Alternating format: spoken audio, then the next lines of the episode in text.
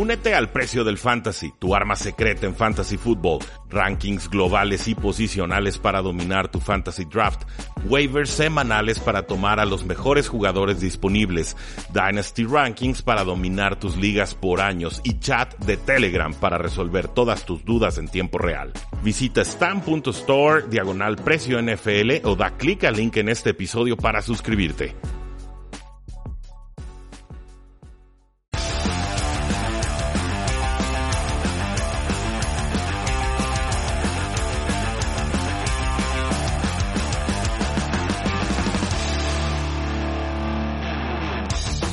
Saludos a todos y bienvenidos a un programa más de Tres y Fuera, donde la NFL no termina y nosotros tampoco. Mi nombre es Rudy Jacinto, me encuentran en Twitter como arroba NFL y lo sé, he tenido un poco descuidado el podcast y también el canal de youtube.com diagonal 3 y fuera con esto del fin de año, viajes familiares, viajes de trabajo. Estuve en San Diego esta, esta semana pasada, de ida y de vuelta, muchas desveladas, muy pesado este asunto y además de que mi laptop no tiene pantalla funcionando en estos momentos, pues bueno, la portabilidad no ha sido mi fuerte en este inicio del 2021, pero esto cambia a partir de ya. Esperen más episodios en el podcast, esperen videos con mayor frecuencia en youtube.com diagonal 3 y fuera, esperen lives con más potencia ya que le estamos invirtiendo hardware en este inicio de año.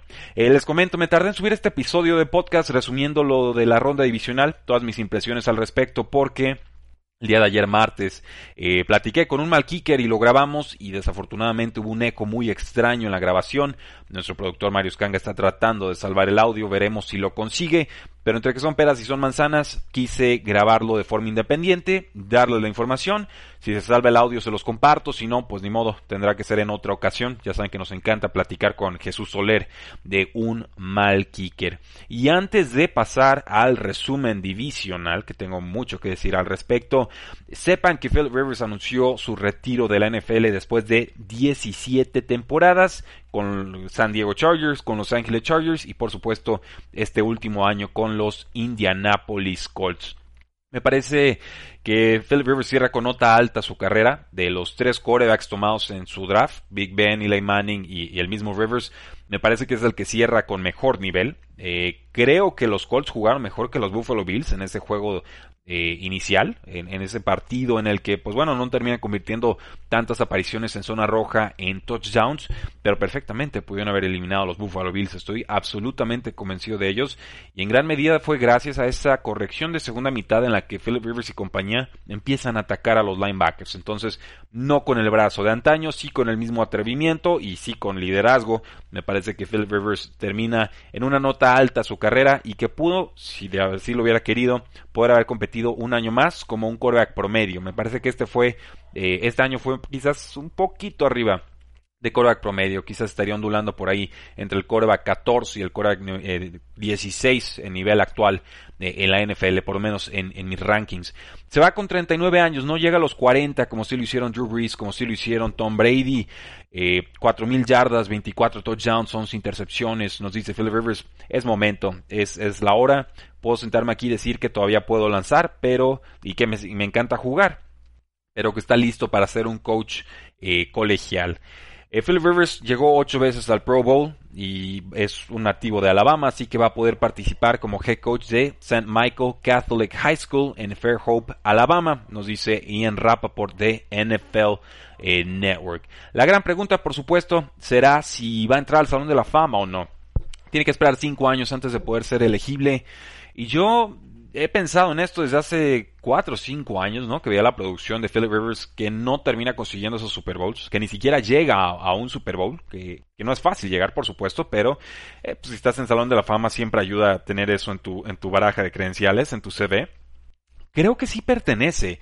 Y, vamos a verlo, sobre todo eh, en los próximos años. Creo que la, forma en la que no entraría Philip Rivers es si con esta explosión ofensiva menospreciáramos lo que llegó a ser Philip Rivers en años anteriores, ¿no? Un, hombre de acero que tuvo 252 partidos consecutivos, que esperó sus primeras dos temporadas detrás de Drew Brees antes de ser el titular de los San Diego Chargers. Vean ustedes el récord que tenía San Diego antes y después de, de Philip Rivers. En realidad, eh, sobre todo en esos primeros 6-7 años, fue, un cambio diametral, un cambio absolutamente brutal y en gran medida fue gracias a Philip Rivers. Entonces, creo que Su, su carrera es muy loable, hablamos de 63.440 yardas, 421 pases de touchdowns. Eh, ambas marcas son la mayor cantidad de touchdowns y de yardas aéreas de un quarterback que no llega al Super Bowl. Y, creo que en, líneas generales Philip Rivers siempre estuvo ahí entre el coreback pues 1 y el coreback 8, ¿no? Estuvo así como punteando, por supuesto, con intercepciones desafortunadas en momentos eh, cruciales. Se nos volvía loco al final de los partidos. Y bueno, si hacemos una opinión en contra, pues tendríamos que comentar que su coreback rating, que es de 97.64, está ligeramente por debajo del el promedio de corebacks que están en el Salón de la Fama, que es de 101. Corebacks que han entrado al Salón de la Fama sin ganar un campeonato, Dan Fouts, Jim Kelly, Dan Marino, Warren Moon y Fran Tarkenton. Fouts y Moon son los únicos que llegaron a este a Canton, Ohio, o sea, al Salón de la Fama, sin aparecer en un Super Bowl. Entonces, eh, no está decantado, no está cantadísimo que Philip Rivers va a llegar al Salón de la Fama, pero hay un debate y creo que es sano tenerlo. No creo que llegue en su primera aparición, pero sí creo que eventualmente lo veremos en Canton, Ohio. ¿Qué harán los Indianapolis Colts? Pues nuevamente se les retira un coreback. Eh, esto de los retiros y, los Colts está, está grave, ¿eh? siempre se les retiran de, en momentos desafortunados. El novato Jacob Eason es el único coreback que tienen bajo contrato entrando al 2021.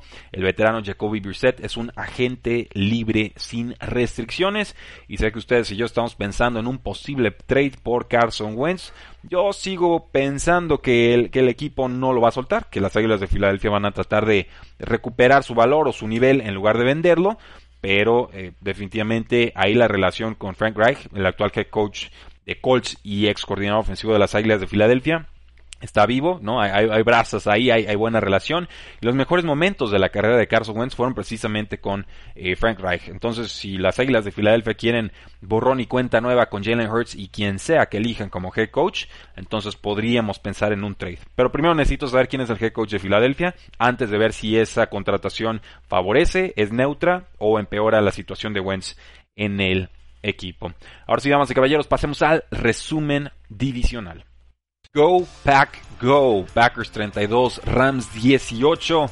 Aaron Donald brilló por su ausencia, tuvo menos snaps, estaba claramente limitado de su lesión de costilla y hasta cometió un impropio y extraño foul personal en su carrera que le dio un primero y 10 a Packers en zona roja.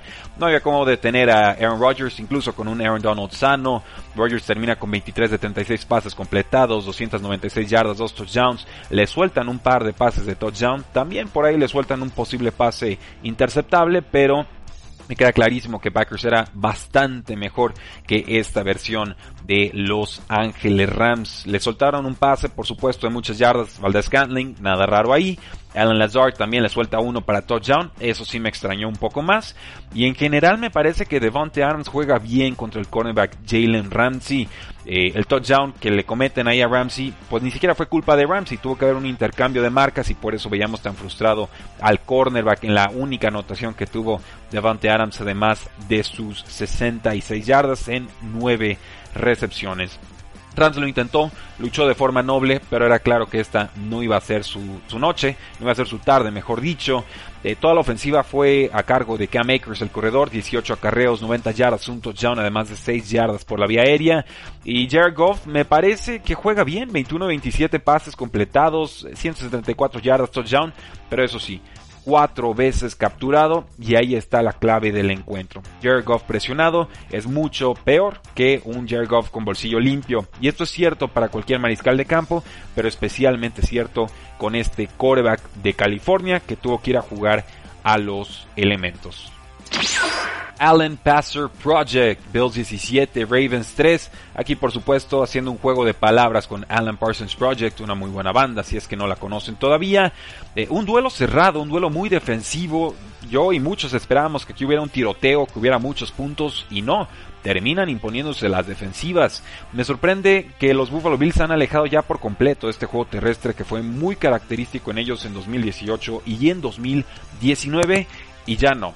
Josh Allen puede correr, pero ya casi no lo hace. Toda la primera mitad Buffalo Bill se dedicó a pasar y pasar y pasar.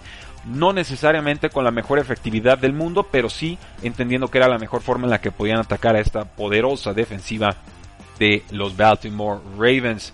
Hubo muchos errores en el partido. Se fueron 3-3 al medio tiempo. Hubo un pase soltado de touchdown por parte de Gabriel Davis, el receptor de los Buffalo Bills. Un pase errado también de Stephon Dix o a Stephon Dix para touchdown. Eh, por el lado de los Baltimore Ravens, pues le suelta un pase Jackie Dobbins en tercer down a Lamar Jackson. Y hubo, por supuesto, dos goles de campo que falla el mejor pateador de la historia, Justin Tucker, probablemente por el fuerte viento. Esto además de que las defensivas salieron a jugar. Ya eh, en la segunda parte, pues vimos que Buffalo se adelantaba, vimos a Lamar Jackson a punto de empatar el partido y entonces la jugada del partido. Eh, busca a Mark Andrews, un, un tight que para mí ha estado muy desaparecido en esta segunda mitad de temporada y se le anticipa a Teron Johnson, el jugador de la secundaria, y tiene un regreso de para touchdown, 101 yardas en un pick six que para mí define el partido. Por supuesto, con Lamar Jackson puedes pensar en remontar dos anotaciones, pero casi de inmediato termina conmocionándose. Tiene que entrar el quarterback número 4 de la temporada para Ravens, Tyler Huntley, y no hubo absolutamente nada que hacer. Casco a casco, Browns 17, Chiefs 22. Al igual que Lamar Jackson, Patrick Mahomes salió conmocionado de este partido y cojeando además cuando su equipo ganaba 22 a 10. Eh, Cleveland Browns anota un touchdown muy rápido y entonces teníamos que ver a Chad Henney y compañía tratar de resistir cuarto y medio. Así lo hicieron. Chad Henney fue interceptado en largo, en lo que básicamente fue un despeje con el brazo, y la defensa de Kansas City despierta y compite bien. Logra detener a la ofensiva de los Cleveland Browns, recupera el balón Chad Henney, y por ahí tuvimos una captura, que es una jugada muy importante. Chad Henney no se deshace el balón, él recibe la captura porque entiende que es mejor quemar reloj que deshacerse de la pelota y detener el tiempo de juego. Una decisión de veterano que termina siendo muy importante en este partido. Tercer down, se escapa 13 yardas por tierra, pero era una tercera y 14, así que Andy Reid decide arriesgar en una cuarta y uno, pase Rick Hill, lo consiguen y con eso logran el objetivo de ganar el encuentro. El juego de Cleveland muy limitado por ir abajo en el marcador, menos oportunidades para Nick Chubb y también por supuesto para Kareem Hunt.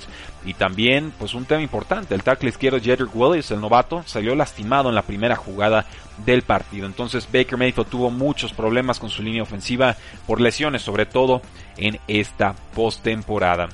La controversia, pues un fumble touchback, una jugada que para mí es quizás la peor regla en toda la NFL, porque el jugador trata de estirarse para anotar en zona de anotación, eh, le cometen fumble, podemos comentar un poco más adelante si, si fue correcto o no la marcación, pero esta jugada en la cual el balón atraviesa por la zona de anotación rival, le quita el balón a la ofensiva, le da el balón a la defensiva y además los adelanta 20-25 yardas en una jugada en la que ni siquiera tiene que tocar la defensiva el balón.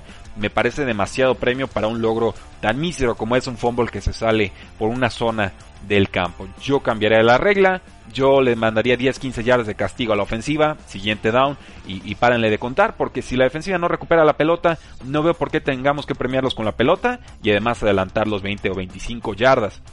Ahora, aquí la controversia fue doble, no, solo fue la regla que se aplicó correctamente, pero es una pésima regla. Eh, aquí tuvimos un casco a casco de Daniel Sorensen, el jugador de los Kansas City Chiefs, sobre Higgins. Eh, le llega de lado, le llega muy forzado, no se alcanza a ver en tiempo real el, castigo y no se marca nada en el campo. Y al no marcarse nada en el campo, no es una jugada revisable. Un, tema importante, eh, un error, por supuesto, de libreto, y tendrían que poderse revisar. La última vez que tuvimos una jugada de este tipo en postemporada fue aquel casco a casco, aquella interferencia de pase eh, del jugador de la secundaria de los Rams sobre el jugador de los Saints. Se cambió la regla, finalmente no se mantuvo ese cambio porque los referees aplicaron de forma muy pobre el criterio arbitral en aquella temporada y entonces se decide quitar la regla. Eso para mí es un error, para mí todo lo que sucede en el campo tendría que ser revisable aunque se limite las oportunidades de revisarlo por parte de los head coaches. Tienen dos o tres castigos que los puedan usar en este tipo de jugados. Esa sería mi propuesta y entonces quizás hubiéramos visto una anotación de los Cleveland Browns en vez de un fumble touchback. Jugada controversial, jugada que para mí es sinceramente patética, pero que es regla y así se tiene que marcar. Legado interceptado, Bucaneros 30, Santos 20. Los equipos especiales de Tampa Bay concedieron dos regresos importantes de kickoff. Uno acabó en zona roja y el otro en un touchdown anulado porque hubo un bloqueo por la espalda del lado de los Saints. Así que le salieron muy baratas estas eh, pues, equivocaciones en equipos especiales. Pero Drew Brees también entregó el balón tres veces. La primera de sus intercepciones fue, un, fue una jugada que permitió un touchdown corto de Mike Evans para que se fueran arriba los Bucaneros 10 a 6. Eh, Brady buscó a Leonard Fournette, falló en su jugada, buscó a Chris Godwin, casi acorrala el pase eh, de anotación. Para mí esa jugada tiene que ser anotación, quizás con la regla actual no lo sea, pero si yo veo que controla el balón y pone un pie y el otro pie en el suelo, para mí ahí se tendría que acabar la jugada, ya si sobrevive o no al proceso de la recepción, si le zafa el balón el piso lo que sea, eso para mí tendría que ser propina, porque si no te puedes apoyar con el piso para atrapar el, el balón, pues tampoco debería el piso poder ser factor para que te zafe el balón, ¿no? Tiene que haber un mérito defensivo y en este caso en la jugada no lo hubo. Pero en fin, así es la regla. Se van pues apretados en el marcador, regresan al segundo tiempo por supuesto. Cada uno de los corebacks, Tom Brady y Drew Brees, lanzan un pase interceptable. No termina siendo interceptado ninguno de los dos.